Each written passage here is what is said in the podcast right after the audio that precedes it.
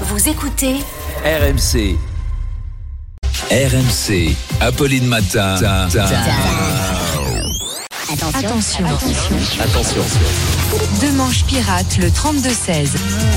Attention, une pirate le Attention, 32-16, c'est Arnaud. Demange. Bonjour Arnaud. Ce qui fait réagir ce matin, ce sont les motions de censure et la question sur le positionnement des députés les républicains. Et oui, car chaque camp essaye de les séduire. Tout dépend effectivement de leur position pour, contre, en missionnaire, en cow-boy inversé, en brouette javanaise.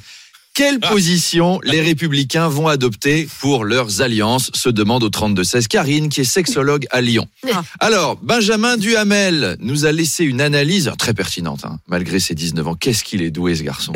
Il nous dit Jordan Bardella a offert aux députés LR de ne pas présenter de députés RN en phase 2 en cas de dissolution. Vous avez vu ça Oui. Les macronistes tentent toujours de les séduire en leur promettant des moyens pour leurs fiefs électoraux. Ça doit leur faire bizarre au LR de se faire draguer comme ça. La moitié d'entre eux étaient encore puceaux à 29 ans, avec leur combo polo de rugby trop grand, bermuda beige et mocassin pour faire du bateau.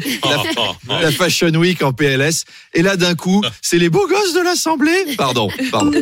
Ah, un SMS de Marine Le Pen à l'instant qui nous dit Vous le disiez, nous offrons aux Républicains de ne pas présenter de candidats en phase 2 en cas de dissolution, mais nous leur offrons aussi un voyage en Espagne pour deux personnes en pension complète sous le soleil de Bodega.